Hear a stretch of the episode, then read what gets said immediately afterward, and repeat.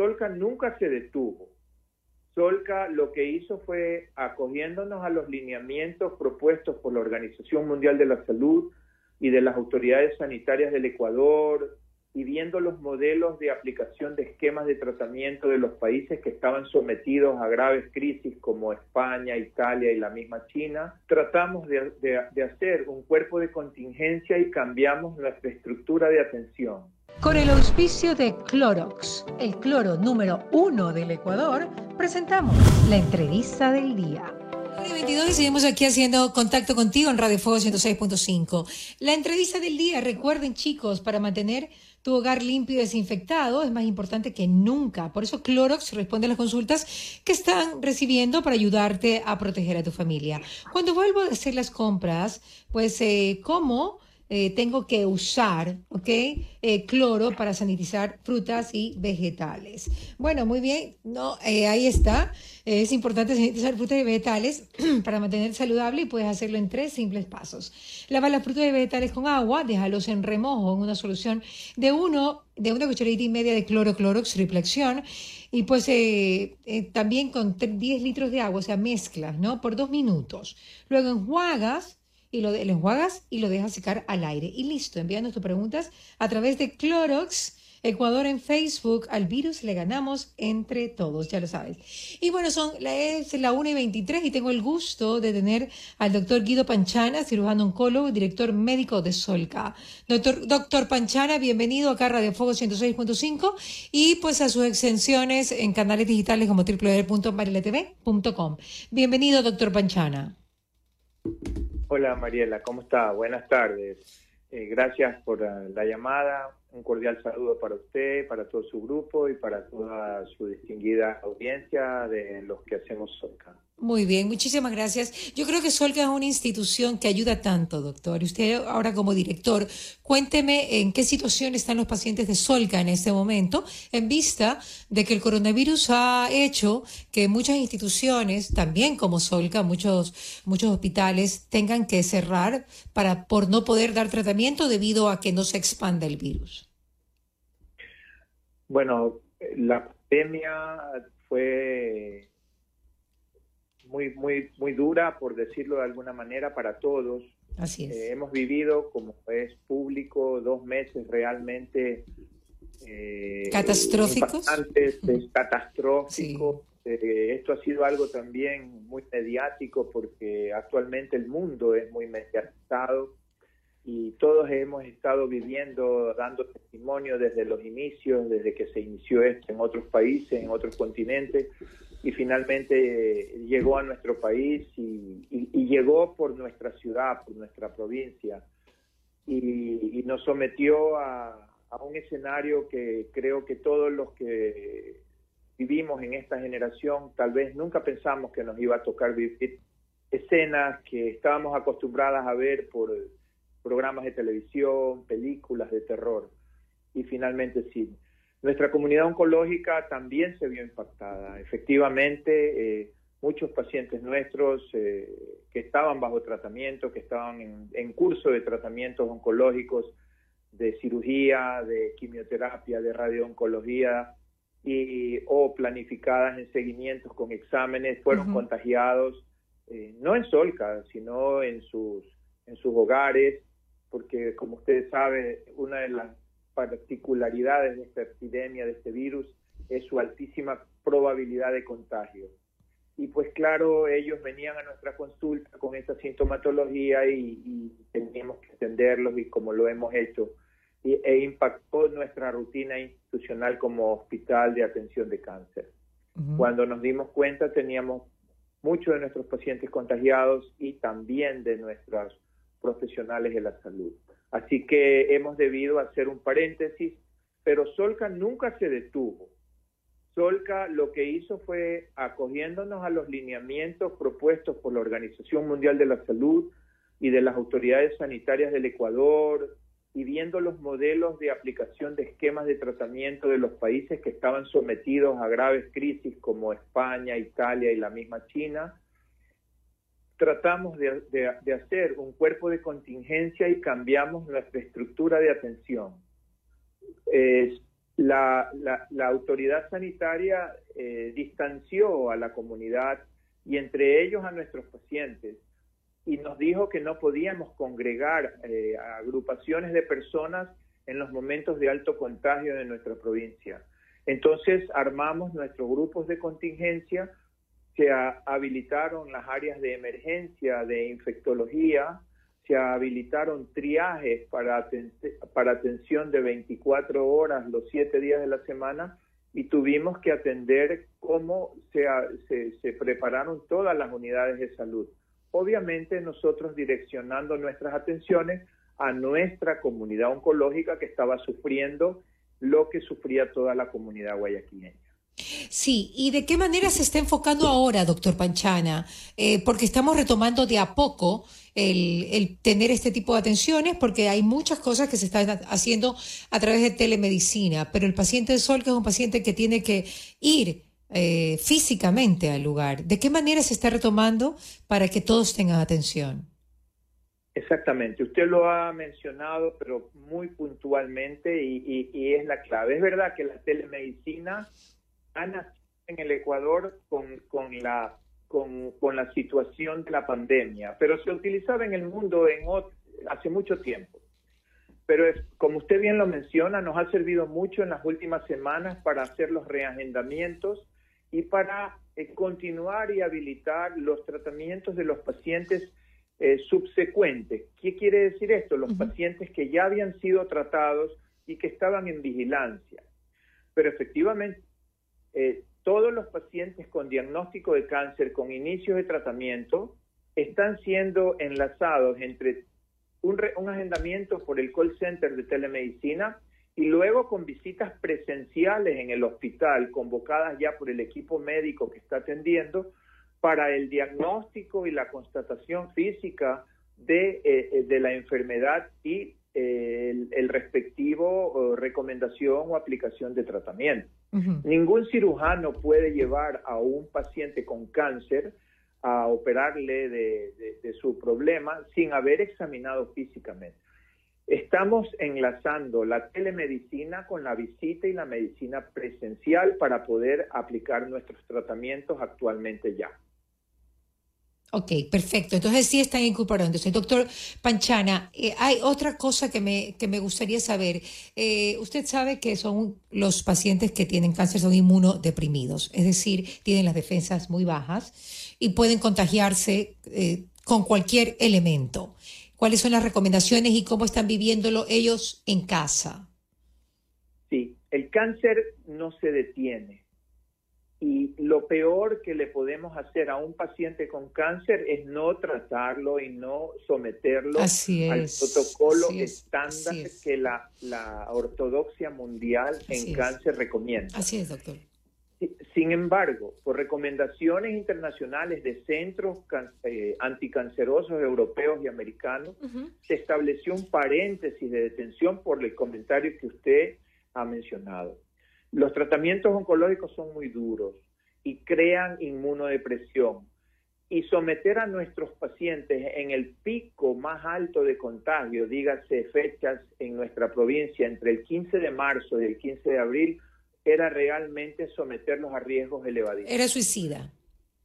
Era un suicidio. Usted lo ha dicho de una manera muy, muy particular, pero era eso. Entonces, detuvimos los tratamientos nuevos y someter a estos riesgos. Aparte, aparte, los mismos pacientes, nadie, no solamente los pacientes de Solca, los pacientes de todas las unidades hospitalarias, lo que menos querían es venir a los hospitales, porque lo que estaba, se estaba viviendo en los hospitales era realmente tétrico.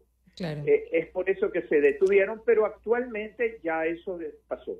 Nosotros estamos, tenemos un hospital no COVID. Eh, eh Solca ha podido eh, dar de alta al 90 o 95% de los pacientes y los dos pacientes que tenemos pronto, ojalá Dios quiera, vayan a casa. Y todo el hospital está orientado ya a reactivar, ya estamos reactivados, estamos operando pacientes, Estamos radiando pacientes ya hace tres semanas y estamos estableciendo programas de quimioterapia ambulatoria y quimioterapia hospitalaria siguiendo los, programas que lastimosamente las listas que tenemos de pacientes en, espera son innumerables. Quisiéramos tener un hospital el doble de grande, pero realmente eh, siempre el escenario físico nos pone un límite. Estamos tratando de rotar, hemos duplicado los horarios de trabajo para que nuestro personal o nuestros profesionales sin crear un hacinamiento de pacientes ni de profesionales puedan podamos dar tratamiento el doble de tiempo de lo que dábamos antes. Wow, o sea que realmente todo está, digamos que en un cuello de botella en este momento, doctor. Estamos tratando de, dar lo máximo que humana y físicamente se puede dar. Claro, es que así pasa. Sí, siempre el Solca todos los hospitales realmente tienen un retraso que usted lo puede considerar hasta aceptable. Claro. Realmente hay listas de espera que nos toman semanas y entonces cuando usted habla de cáncer usted dice quisiéramos que esto fuera más pronto y es el deseo de todos, de los pacientes, de sus familiares, de nosotros como eh, institución de la salud que trabaja en cáncer. A veces eh, inclusive duplicando las tareas, las horas de trabajo, pues no lo logramos hacer. En radioterapia, por ejemplo, tenemos pacientes, no se imagina, estamos tratando casi 300 eh, pacientes por, por, por mes y más de más, casi 400, son 90 pacientes por semana. Y, y, lo que pasa es que tenemos tres aceleradores lineales, y, existe un tiempo que tiene que estar cada paciente en la máquina, entonces usted no puede meter más de cierto número de pacientes diario a recibir su dosificación específica. Ok, entonces eso, pero están avanzando, doctor, que es lo importante y sobre todo usted como director y como cabeza, pues dando administrativamente soluciones para que operativamente puedan salir adelante en todo lo que, lo que todo lo que tienen retrasado. Sí, Solca ha tocado, bueno, a todos nos ha impactado económicamente, las instituciones de salud también. Eh, una forma de, aumentar la, oferta de, trabajo es la inteligencia digital, la tecnología actualizada. Pero la tecnología cuesta mucho. Por decirle algo, un acelerador lineal que le maneja una cantidad de pacientes en una cantidad de tiempo de hace 5 o 10 años, uno actual le puede manejar el doble de pacientes. Pero cuando usted habla de un acelerador lineal, que es un aparato que da radiación oncológica para detener el cáncer, está hablando de millones de dólares.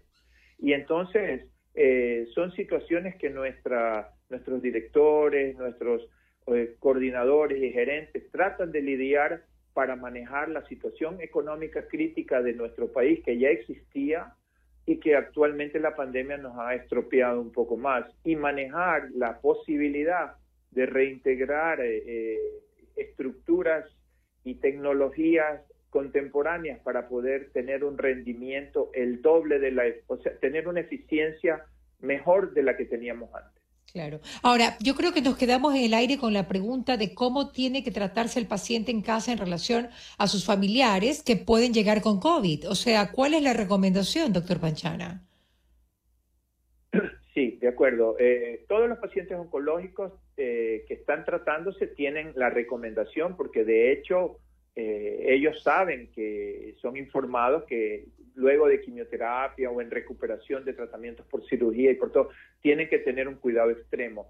Y con mayor razón en esta situación. De hecho, eh, la comunidad está muy bien informada luego de estos dos meses que hemos pasado. Así es. Y están muy disciplinados. El paciente oncológico es un paciente y su familia son, es, es, una, es una comunidad muy disciplinada que se apega al máximo a las recomendaciones de sus médicos. En ese aspecto estamos teniendo buena respuesta y claro, quedan sujetos pues ya a situaciones eh, no, no, no, no, no, no deseadas en el que por algún contagio involuntario o un portador asintomático pueda contagiarnos a algún paciente. Pero actualmente eh, el porcentaje de contagios que tenemos nosotros cercanos a nuestros pacientes es casi nulo. Doctor, ya para finalizar, nuevos avances en la ciencia en relación a los tratamientos de cáncer para que no sean tan agresivos y con, tantos efectos secundarios. la mejor recomendación. No, no, no, no recomendación, sino nuevos avances. Hay nuevos avances en la ciencia, en, en la medicina, pues para, para que los efectos de los tratamientos eh, de cáncer no sean tan, tan radicales, tan, sí, a ver, los avances tan fuertes. Sí, sí, sí, Mariela. Sustentados básicamente en el tratar de diagnosticar al cáncer lo más tempranamente y precoz posible. Ese es el primer punto. Mientras usted haga campañas un poco enlazadas y articuladas con las autoridades sanitarias para la detección precoz del cáncer de cuello uterino, del cáncer de mama, del cáncer del estómago, del colon y recto, pues un médico que trata a un paciente en estadio inicial es un paciente curado. Yendo a su pregunta, sí, lo que le comentaba, los aceleradores lineales de ahora atienden el doble de pacientes que atendíamos antes en un mes. La tecnología no se detiene. Es tan rápido como la tecnología cuando uno cambia un celular tres o seis meses después. Lo que pasa es que la tecnología es costosa y entonces hay que ir un poco lidiando el manejo y el rendimiento y la eficiencia con la disponibilidad de recursos. Otra, otra línea que ha mejorado mucho es la terapéutica.